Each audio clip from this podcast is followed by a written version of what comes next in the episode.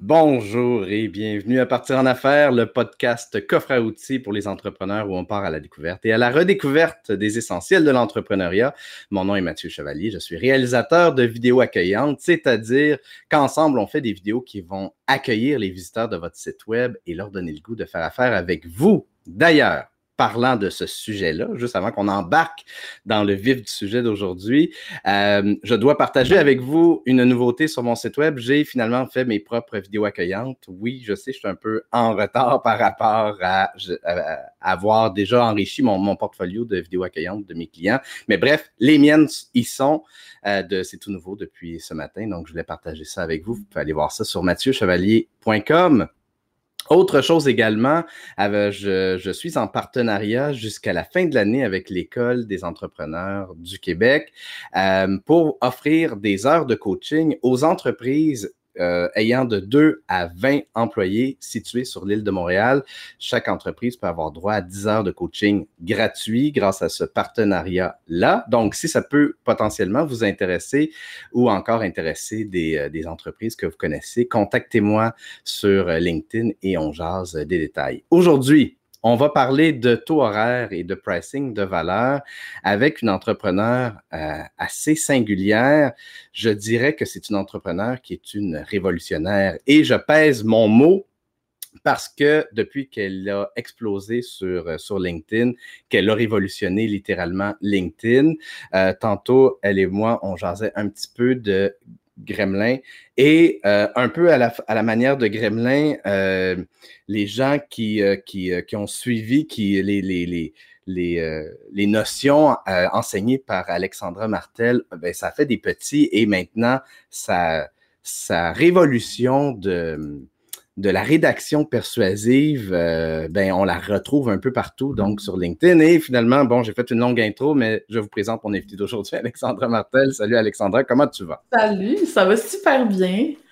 Ça va super bien, je suis content d'être là. Ben, moi aussi, je suis content que tu sois là. Ça fait longtemps que je voulais te recevoir parce que, euh, ben, je l'ai dit, tu révolutionné un peu la façon dont on aborde, dont les entreprises abordent LinkedIn euh, au Québec euh, et, euh, et, avec beaucoup de fracas. Parce qu'il y avait peut-être une, euh, avant que, que tu arrives avec des notions de, rédaction persuasive un peu, un peu différentes, très, très, un peu différentes, très brandées, très proches de ce qu'on est essentiellement comme humain derrière l'entrepreneur.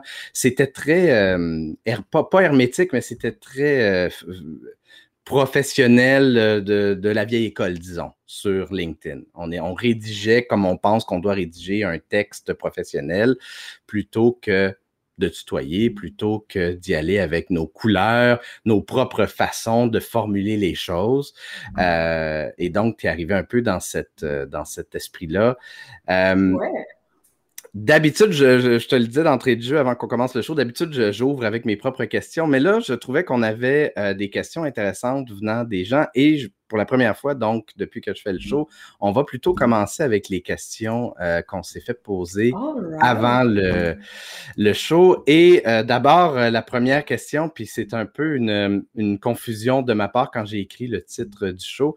Joliane qui dit Que c'est Alexandra est rendu contre le pricing de valeur, je dois avoir manqué des bouts parce que je pensais que c'était ça qu'elle défendait. Je suis mêlé parce que dans le fond, le titre tel que je l'ai écrit, on va le voir à l'écran, Alexandra Martel en croisade contre le taux horaire et le pricing de valeur, ça aurait dû être Alexandra Alexandra Martel en croisade contre le taux horaire, point.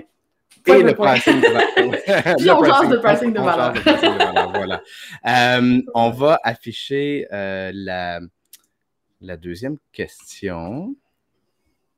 Ah, je suis excitée, je ne suis pas allée voir en d'avance, fait que là... Euh, ah, ok, tu n'as pas vu d'avance. On va, on va s'amuser, là. On, on, va prendre les questions des gens, puis après ça, on va expliquer exactement c'est quoi le... Ben, justement, la, la, la, deuxième question, je vais excuser un peu du.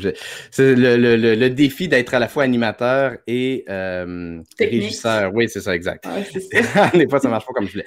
Euh, Myriam Plamondon qui demande c'est quoi apporter de la valeur? Donc, j'aimerais ça t'entendre là-dessus d'abord, Alexandra. C'est quoi pour toi apporter de la valeur? Et que j'aime ça, cette question-là.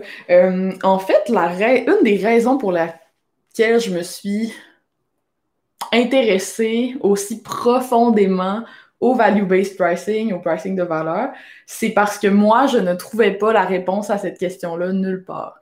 Puis moi, je suis quelqu'un qui est très... Euh, j'ai un côté super cartésien, là, un peu pragmatique, et je vivais beaucoup de frustration de tomber sur plein d'articles qui disaient assume ta valeur, charge à ta juste valeur, arrête de charger à l'heure, charge à la valeur, mais qui ne définissaient pas c'est quoi finalement de la valeur, puis comment tu mets un prix dessus.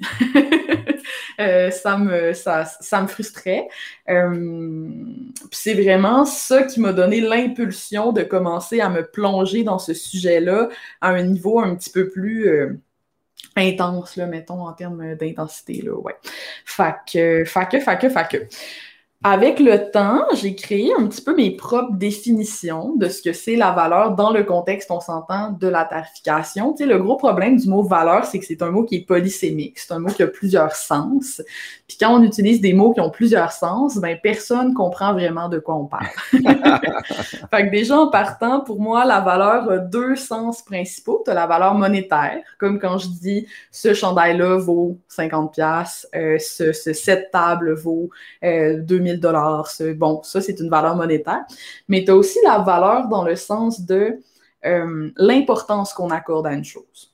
Quelque chose qui a de la valeur, ça peut être quelque chose à quoi on accorde de l'importance. Par exemple, ce t-shirt-là, il a une valeur sentimentale pour moi parce que je l'ai porté à telle occasion qui était vraiment importante pour moi. Cette personne-là m'a apporté de la valeur. Cette personne-là, son contenu a beaucoup de valeur. Ça, c'est la valeur qui est vraiment une valeur d'importance là, le problème, c'est que quand on essaie de déterminer comme ça cette valeur-là, qui n'est pas une monétaire, qui est vraiment une valeur qui, qui est l'importance qu'on accorde aux choses, les changements qu'elle apporte dans notre vie, tout ça, on a de la difficulté à bien la cerner, à bien la mettre dans des belles petites boîtes, parce que la valeur change d'une personne à l'autre. La valeur, ultimement, moi j'appelle ça la valeur attachée, parce que la valeur, ultimement, est toujours attachée à une personne puis à un contexte. Euh, d'où l'importance, je suppose, donc de bien nicher, d'arrêter d'essayer de, de, vouloir parler à tout le monde puis de penser que tout le monde c'est son client parce que justement, la notion, la perception de la notion de valeur va être extrêmement différente. Extrêmement différente d'une personne à l'autre. Puis, euh, c'est ce qui fait que les gens ont tellement de problèmes. Tu sais, quand tu te retrouves avec des gens qui trouvent que tu charges trop cher, qui réagissent très, très mal à tes prix, il n'y a pas 500 000 solutions. C'est soit ta valeur n'est pas claire, soit tu as ciblé la mauvaise personne puis elle ne voit pas, elle n'est pas en mesure de percevoir la valeur que tu peux lui apporter dans sa situation spécifique. Mais ça ne veut pas dire que n'importe qui ne verrait pas cette valeur-là. Mhm. Et ce qui m'amène à la troisième question, euh, celle de Nadine, qui est un long paragraphe. On va le décortiquer ensemble. Euh, Nadine qui dit J'ai arrêté de charger à l'heure et je charge par projet maintenant.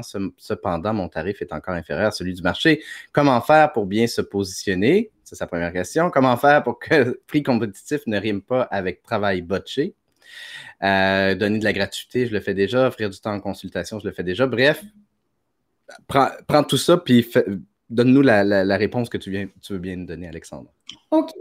Euh, le positionnement, c'est quelque chose dont on parle de plus en plus en entrepreneuriat grâce à des gens genre Tatiana Saint-Louis. Salut Tatiana, si tu nous, écoutes à un moment donné. Mais euh, c'est quelque chose qui devient de plus en plus connu. Mais encore là, un peu comme le concept de valeur, je pense que c'est pas bien compris par tout le monde. Tu sais, c'est quoi finalement le positionnement?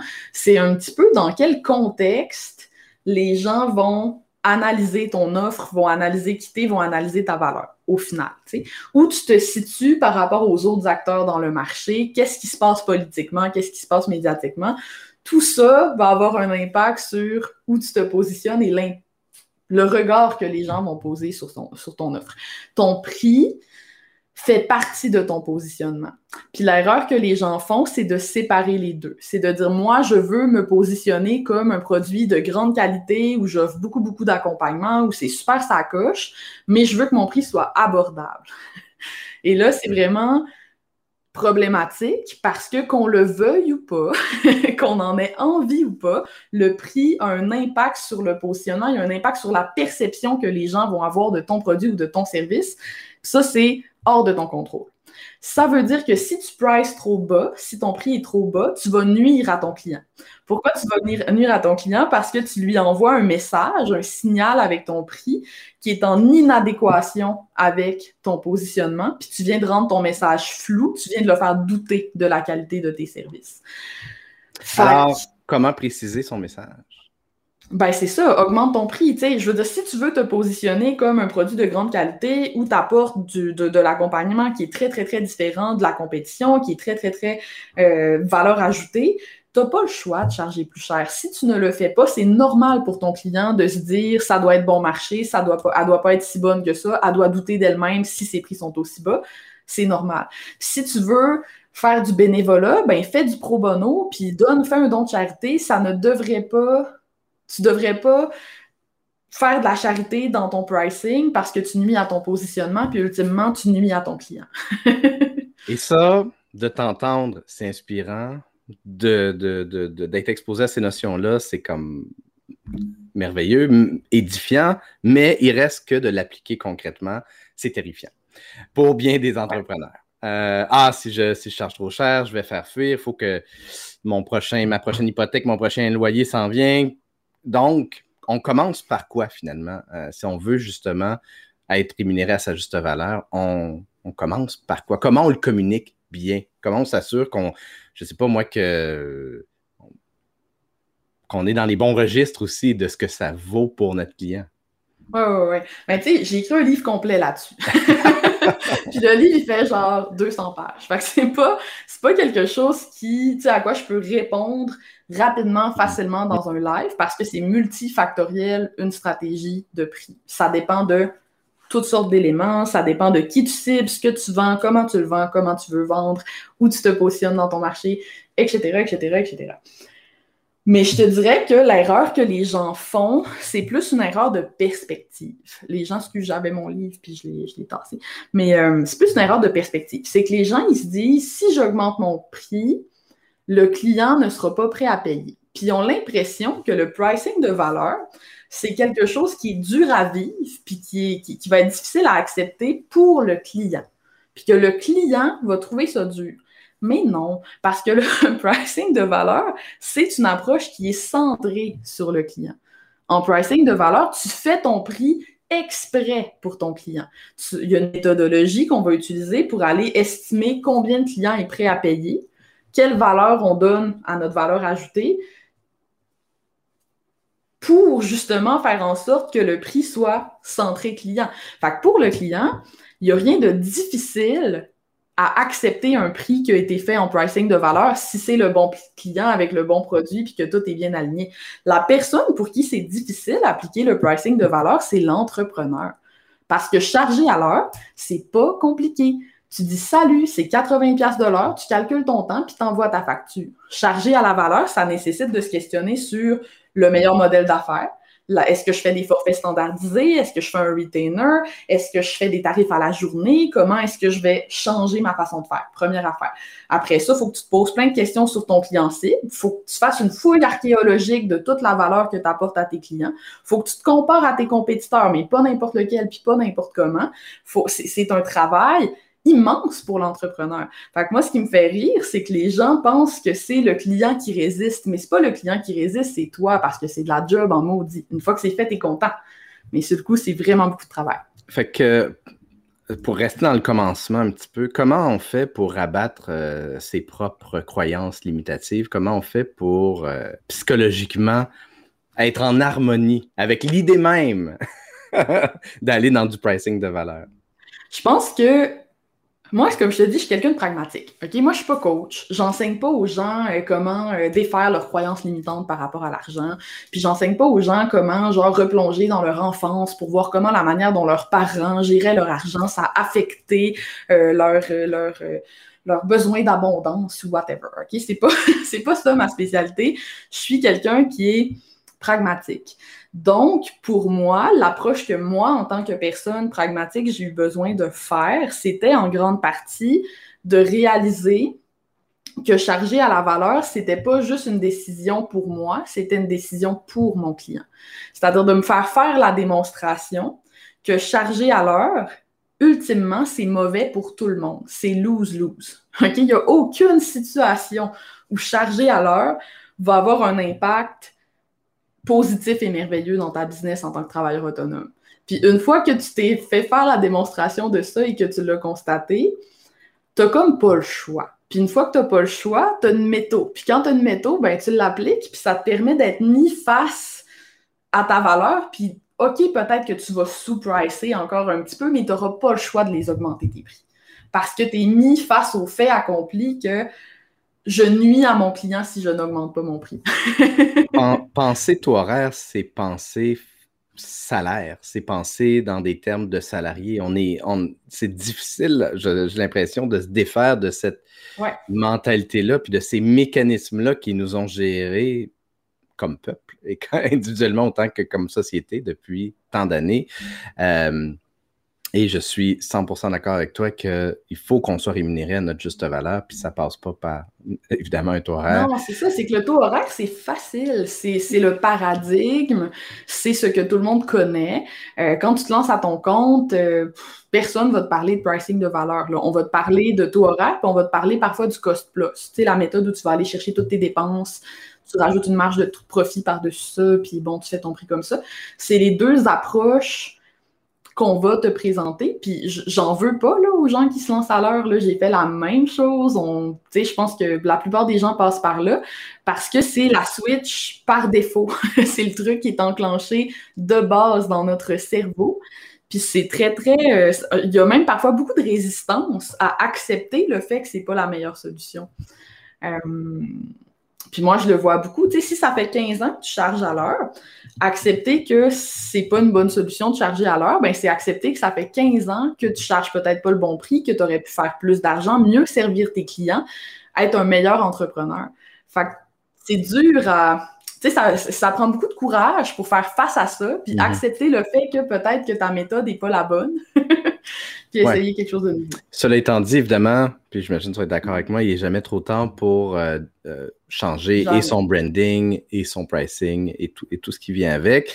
En autant qu'on soit encore en affaires, c'est. Puis même encore, même si on est retourné en comme salarié, puis qu'on n'est pas heureux, puis qu'on a envie de revenir à mm. l'entrepreneuriat, il est vraiment réellement jamais trop tard.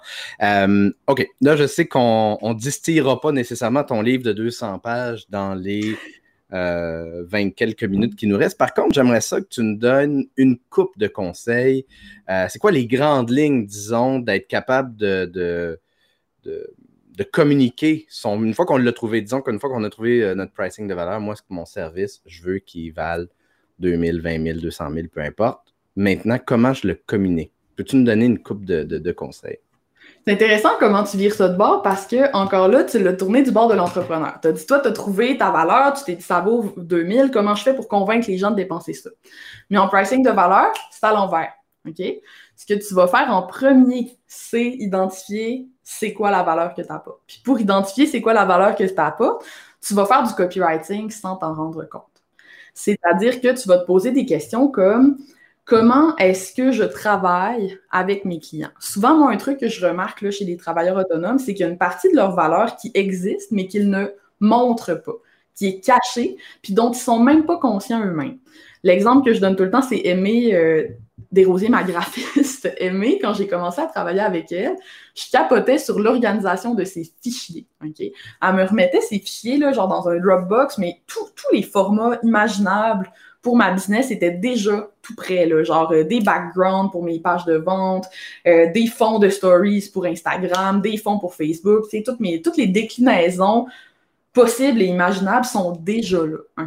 C'est bien rare qu'il en manque, Puis moi, quand j'ai vu ça, c'était beaucoup de valeur pour moi parce que par le passé, quand j'ai fait affaire avec d'autres graphistes, ben, il fallait constamment que je leur cours après parce qu'il me manquait telle affaire, telle affaire, telle affaire, telle affaire pour une utilisation quand même courante de, de, de, la chose que j'avais demandé. Fait que pour moi, c'était beaucoup, beaucoup, beaucoup de valeur ajoutée de sauver ce temps-là, puis qu'elle ait anticipé toutes les utilisations possibles, tous mes besoins, que je reçois tout du premier coup bien organisé.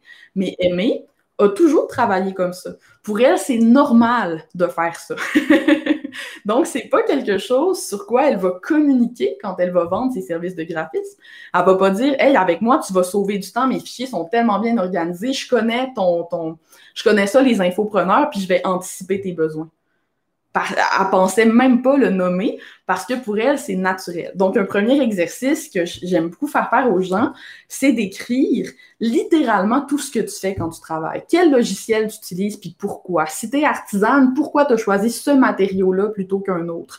Euh, Pourquoi, quand tu communiques avec tes clients, tu le fais de telle façon? Pourquoi? Pour essayer de trouver comme ça des choses que tu as passées à côté. Parce que pour toi, c'est juste normal, mais en fait, ça fait partie de ta valeur. Puis une fois que tu as identifié toute la valeur que tu apportes à ton client, c'est là que tu vas mettre un prix dessus en pricing de valeur. Puis le prix que tu vas mettre dessus, tu vas utiliser une petite méthode là, que je peux te montrer dans le livre euh, rapidement. Là. Euh, traduis ta valeur en dollars. There you go. Fait que tu vas te retrouver avec un petit tableau comme ça, OK? Attends, je vais te mettre en plein écran. Ouais, tu vas me mettre en plein écran. OK. Fait que tu vas te retrouver avec un petit tableau comme ça, où tu vas aller comparer la valeur que toi tu apportes, qui est ici, à la valeur du deuxième meilleur choix qu'on appelle. Le deuxième meilleur choix, c'est en anglais le next best alternative. C'est si j'existais pas, qu'est-ce que mon client achèterait? À la place pour régler son problème. Ce que ça permet, c'est tu vas espionner ton compétiteur que tu as identifié, il faut que ça soit le bon. Là. Dans le livre, j'explique comment trouver c'est lequel le bon, mais tu identifies le bon compétiteur, tu vas chercher ton, son prix, ça te fait un barème, ça te fait un montant de base auquel ton client peut comparer. Ça mhm. te permet d'aller chercher un prix que tu n'as pas sorti de nulle part. Tu n'as pas dit ça vaut 2000 parce que j'offre tellement de valeur que ça vaut 2000. Tu as comparé quelque chose qui est un bon comparatif que tu as choisi avec soin pour aller faire un échelle un petit peu. OK, mais malgré tout, il faut le communiquer après. C'est ça. Mais tu es prêt à le communiquer parce que pour arriver à le trouver, tu as déjà tout fait le travail de copywriting en arrière. Je t'ai un peu, hmm. je t'ai comme arnaqué. Sans que tu t'en aperçoives, je t'ai fait faire tout le travail de, de copywriting dont tu avais besoin juste pour pricer. Puis après ça, quand tu es rendu à communiquer, tu viens de passer genre une semaine à brainstormer c'est quoi la valeur que tu apportes, pourquoi tu te différencies des autres, à la comparer à un compétiteur que tu as présélectionné qui est vraiment sa coche. Fait que là, je veux dire, euh, ça devient tellement plus facile, facile après ça de communiquer sur ton produit parce que tu t'es orienté vers le bon client idéal, tu as trouvé, tu fait des, exercices de copywriting déjà pour identifier ta valeur. Puis tout ce qui te reste à faire, c'est en parler comme ça dans tes devis, sur ton site web, euh, dans, tes, dans tes publications, mm. au lieu de juste te contenter de dire le strict minimum comme le font tous tes compétiteurs. Intéressant, intéressant. C'est quoi le nom, le titre de, ton livre, Alexandre? Le titre de mon livre, c'est Ajoute un zéro. Il est le librairie 29. Ah, il n'est pas, encore en, librairie. Ça, c'est mes copies d'autrice que j'ai reçues lundi. Fait que j'étais excitée de les avoir à temps pour notre live, là, mais... Donc... il, sort, en fin de semaine. Euh, en fin de semaine, à la fin, du mois. Donc là, j'ai ouvert la page de, Renaud Bré pour ceux qui nous écoutent en, vidéo. Euh, donc, ajoute un, zéro. Euh, pour ceux qui veulent euh, aller le chercher, est-ce que tu fais un lancement? Est-ce que le lancement a déjà été fait? Euh, il y a déjà un lancement en cours. Dans le fond, le lancement que je fais, c'est que si les gens achètent deux copies, ils peuvent aller soumettre un screenshot à un petit robot, puis ils ont des crédits Alex que j'appelle sur mes formations. C'est vraiment cool. les mots pour vendre slash livre. Les mots pour vendre.com slash livre, si vous voulez voir la promo de lancement. Mais mais tu sais, je voulais juste te, montrer en fait que c'est ça, on a tendance, ce que j'aime du pricing de valeur, c'est qu'on a tendance à partir du prix, puis après ça, aller le justifier. Puis c'est là que les entrepreneurs vont commencer à dire, oh, mais regarde toutes mes dépenses, tu sais, les photographes, regarde toutes les lentilles que j'achète, regarde les clients, ils s'en foutent de ça. Ce que j'aime du pricing de valeur, c'est qu'on commence par la valeur. Fait que quand on arrive pour vendre après ça, mes clients, ils ont déjà plein de matières premières vraiment solides pour faire du bon copywriting. Excellent, merci. À l'écran en ce moment, on voit ton site web. Donc, euh, tu, l'as nommé un peu plus tôt, les mots pour vendre.com slash euh, livre. Slash, livre. c'est parce que j'essayais de le lire, puis l'adresse est différente en haut. Mais euh, OK, on va aller faire un tour du côté de LinkedIn. On a eu beaucoup de commentaires depuis qu'on a commencé. Si jamais vous avez des questions, il reste encore quelques minutes pour, pour les poser. Donc, n'hésitez pas. Dave Cameron qui est, euh, qui en feu. Euh, merci d'être là, Dave.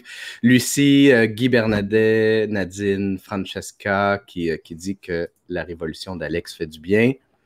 Andréane Coach, salut Andréane. Magdalena.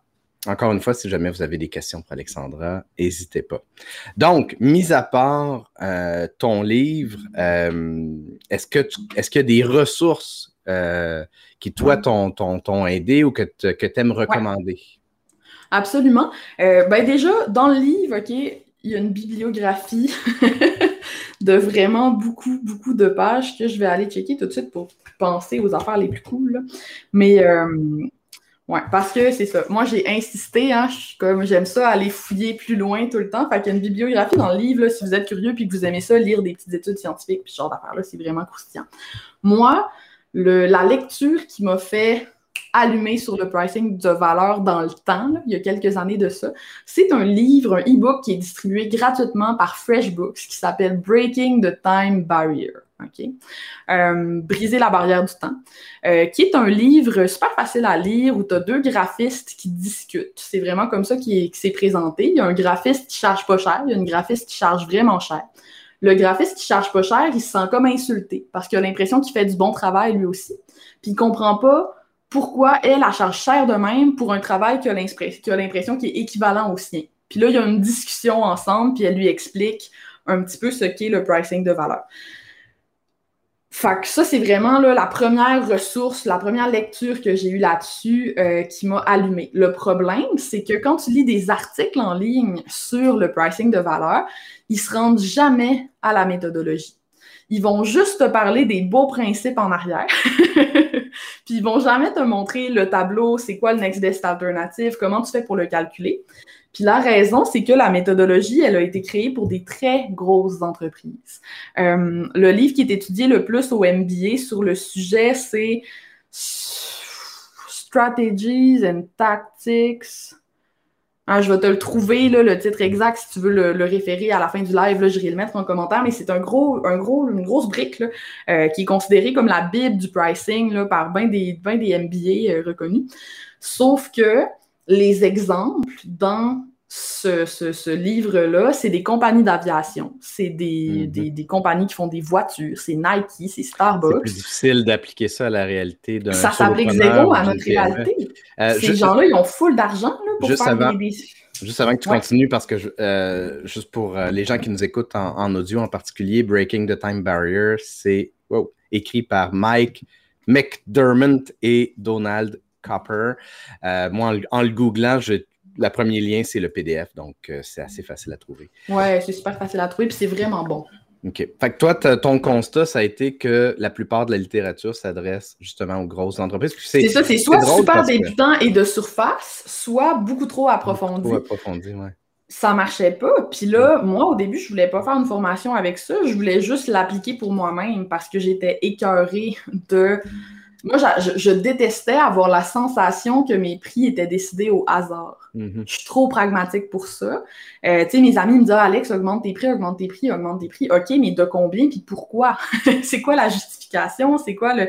Euh, puis là, c'est là que je me suis mise à traduire, si on veut, la méthodologie qui était un peu inaccessible pour la rendre la plus simple possible, même si elle n'était pas parfaite, puis être capable de l'appliquer dans mon contexte de travailleur autonome. À l'époque, je faisais des mandats de rédaction en copywriting. Mais c'est vraiment ça. C'est ça le problème du pricing de valeur, c'est que c'est un truc qui est soit trop général, soit trop académique.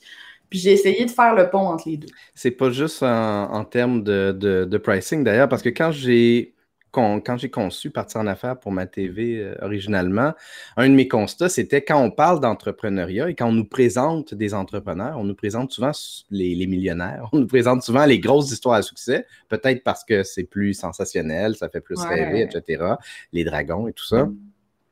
Mais les petits entrepreneurs ou même les, entrepreneurs qui n'ont pas nécessairement euh, pignon sur rue, ont, les gens qui gèrent leur carrière, par exemple, euh, etc., c'est des, un type d'entrepreneuriat dont on parle moins, dont on parle peu. Et souvent, oui, on peut toujours aller chercher des, notions dans les parcours de grands entrepreneurs euh, desquels on peut apprendre, mais il reste que ceux qui nous ressemblent beaucoup, ben, on peut justement apprendre encore plus d'eux et de leur parcours, de comment ils ont surmonté euh, leurs obstacles, et ainsi de suite. Applaudissements silencieux, je suis 100% d'accord avec toi. oui, vraiment. D'où l'importance donc d'accompagner les, les, PME de, en se mettant justement au niveau d'une PME puis de dire d'arrêter de, leur donner des notions que. Ben c'est ça, des notions qui ne sont pas applicables. Mm. la jointe virtuelle qui veut savoir comment tarifer ses services, elle va pas faire un focus group là, puis euh, elle va pas dépenser 40 euh, 000 pour faire un sondage là. Genre c'est juste pas, c'est pas réaliste c'était ma grosse frustration quand je suis allée vers plus les lectures académiques sur le sujet. J'étais là, OK, vous, vous êtes bien beau, là, à vivre sur votre nuage, euh, consultant dans des grosses entreprises, puis tout, mais genre, moi, là, comment j'applique ça, mhm. tu sais? Puis il y a des, tu sais, juste des notions. Moi, j'en ai déjà parlé sur le show avant. Euh, excusez-moi si, je me répète euh, beaucoup, mais quand j'ai suivi ma formation pour, en entrepreneuriat, on m'a jamais amené à, me, poser la question sur c'est qui ton client idéal, c'est quoi tes valeurs d'entrepreneur, c'est quoi ta mission entrepreneuriale qui est en accord avec ta personnalité, qui est en accord avec l'humain qu'il y a derrière l'enseigne. Ça a pris des années après que je sois devenu entrepreneur pour que je me pose ces questions-là et elles me semblent cruciales.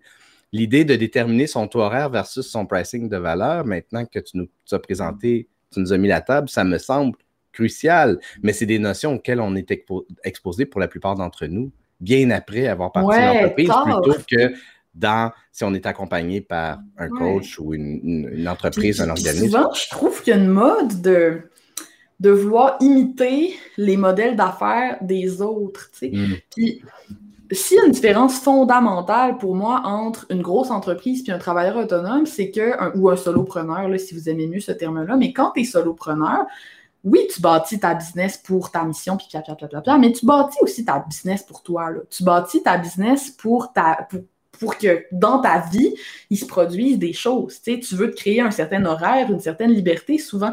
Fait, puis tu n'as pas les mêmes aptitudes, tu n'as pas les mêmes préférences, tu n'as pas les mêmes goûts, puis tu n'as pas la même énergie que le voisin qui vend son programme de coaching. Voici comment euh, faire tel montant par mois, voici comment. Fait que si tu fais juste copier-coller un modèle d'affaires, 95% du temps, tu ne seras pas satisfait parce que ce n'est pas ton modèle d'affaires.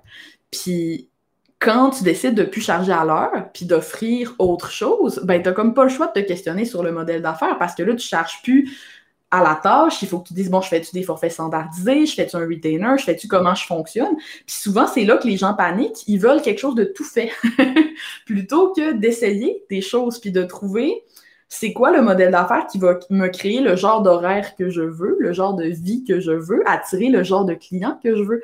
Tu sais, si toi, tu ça faire du coaching individuel, tu n'auras pas le même modèle d'affaires que si toi, tu ça. Si toi, tu aimes les projets qui s'étirent sur super longtemps puis suivent tes clients pendant des années, des fois, c'est ça qui te fait le plus triper, tu n'auras pas le même modèle d'affaires que si toi, tu te tannes super vite d'un projet puis que tu aimes mieux les trucs qui vont vite. Tu sais, il faut que tu te connaisses puis que tu expérimentes des affaires pour trouver quelque chose qui te ressemble à toi. Ça, c'est aussi quelque chose que, que je trouve qui n'est pas abordé dans tout ce qui est un peu plus entreprise et grande entreprise parce qu'eux, ils ont moins ces préoccupations-là vu que c'est une, une, entité autre qu'un humain. Mais toi, tu es un humain. Fait qu'il faut que tu considères ces choses-là aussi dans ton modèle d'affaires. Sans ça, tu vas être malheureux et ton modèle d'affaires peut te rendre malheureux.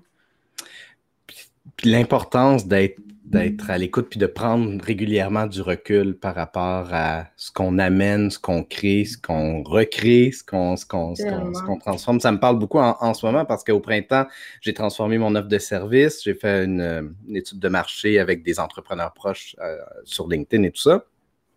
Et là, j'ai fait une nouvelle batch de vidéos d'accueil et originalement, on m'avait dit, ah, fais plusieurs brackets pour euh, ton produit de luxe que tu charges plus cher, tu as ton produit intermédiaire. Puis, puis là, à force de le vivre, parce que j'ai fait, j'ai eu plusieurs tournages cet été, j'ai fait, hey, c'est vraiment euh, de la merde parce que, par exemple, dans mon bracket le plus cher, j'avais mis le drone qui n'était pas dans mon bracket euh, intermédiaire.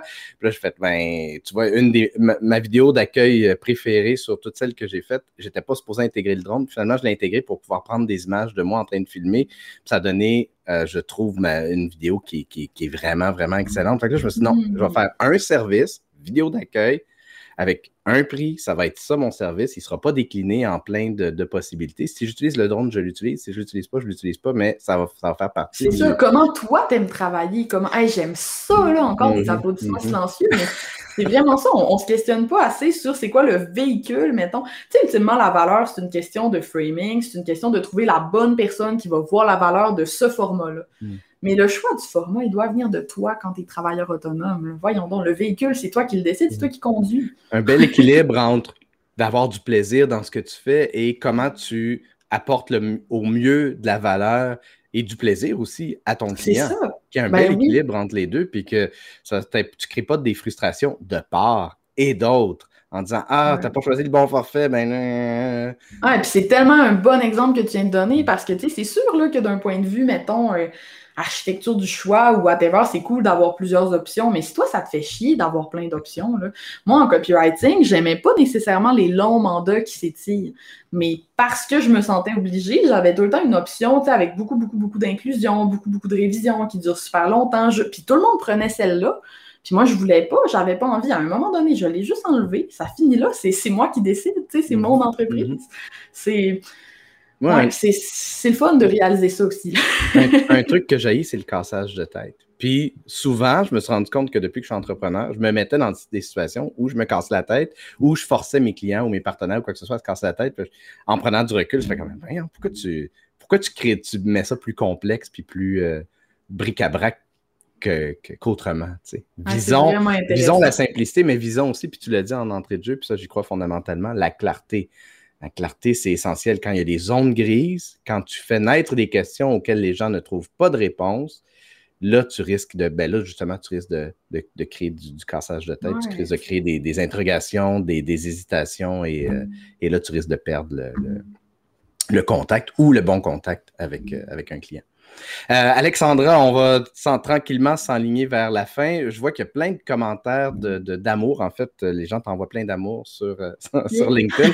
J'ai pas de questions encore de la part du public. Donc, j'aimerais ça te demander. Dans, là, on a abordé beaucoup de choses, mais justement, pour pouvoir bien terminer, est-ce qu'il y a quelque chose euh, qui serait pertinent d'ajouter qu'on n'a pas encore mentionné jusqu'à maintenant?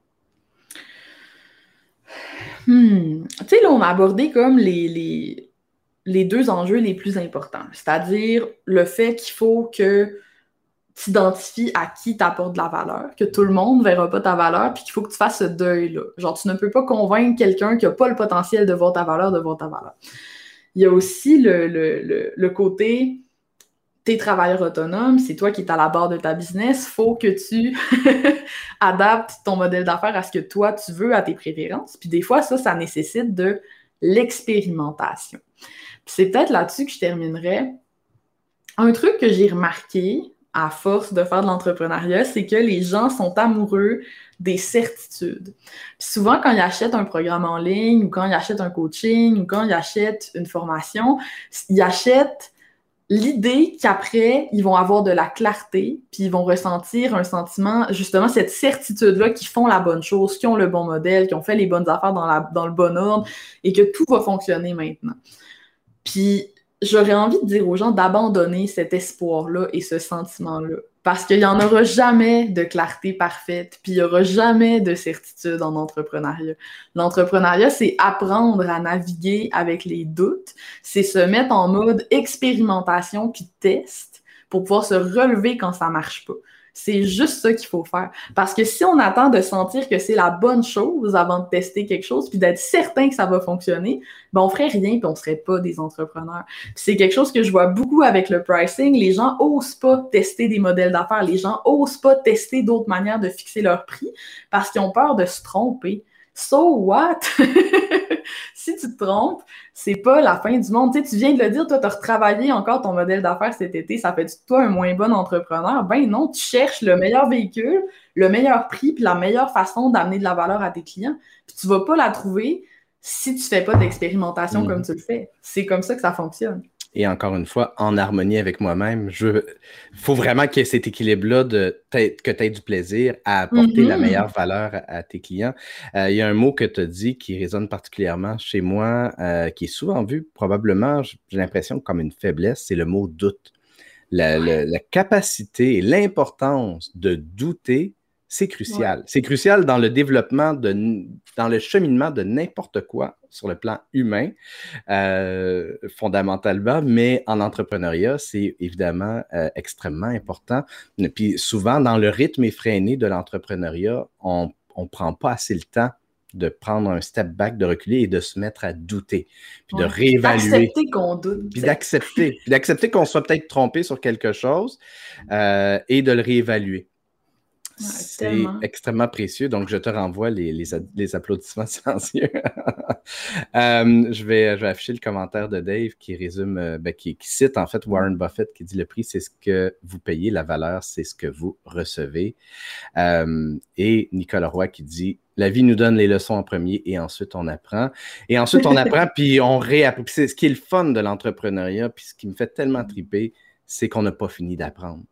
On ne peut pas juste se dire, OK, là, je suis rendu là où j'ai besoin d'aide, fait que maintenant, je me mets en mode automatique pendant trois ans. Non, ça ne marche pas. À tous les instants, tu es en train d'apprendre, de cheminer.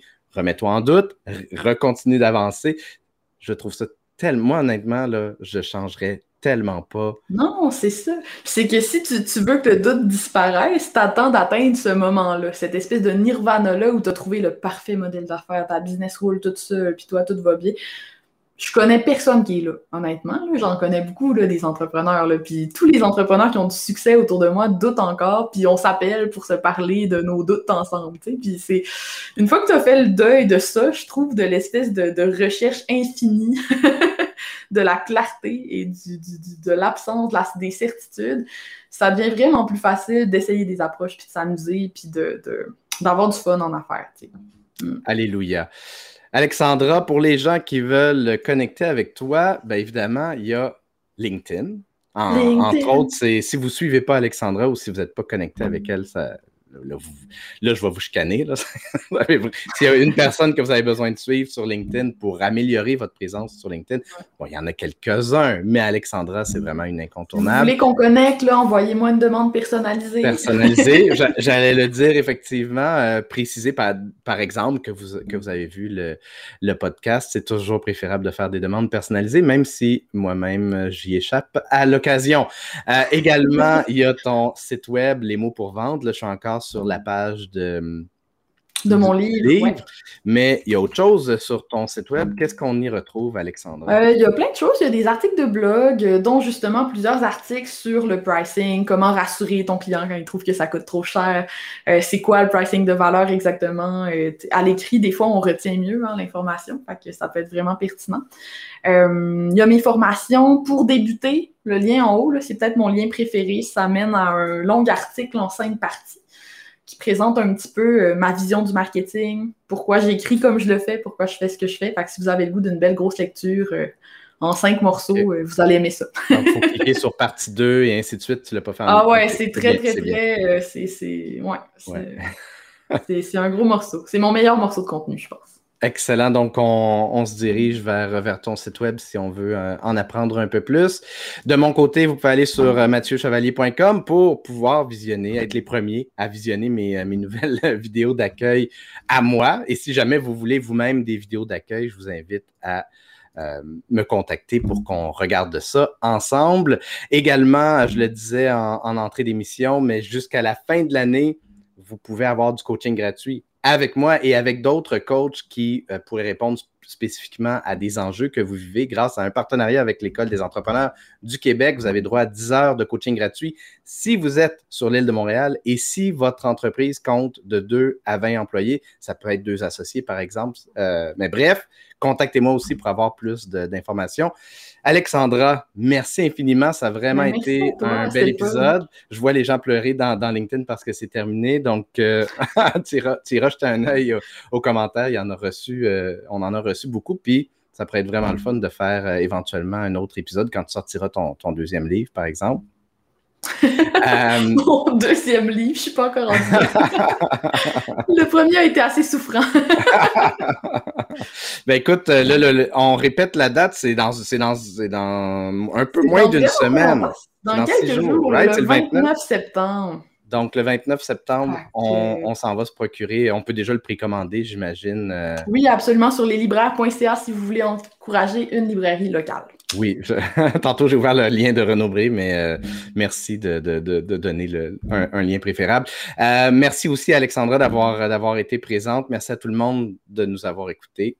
À la revoyure!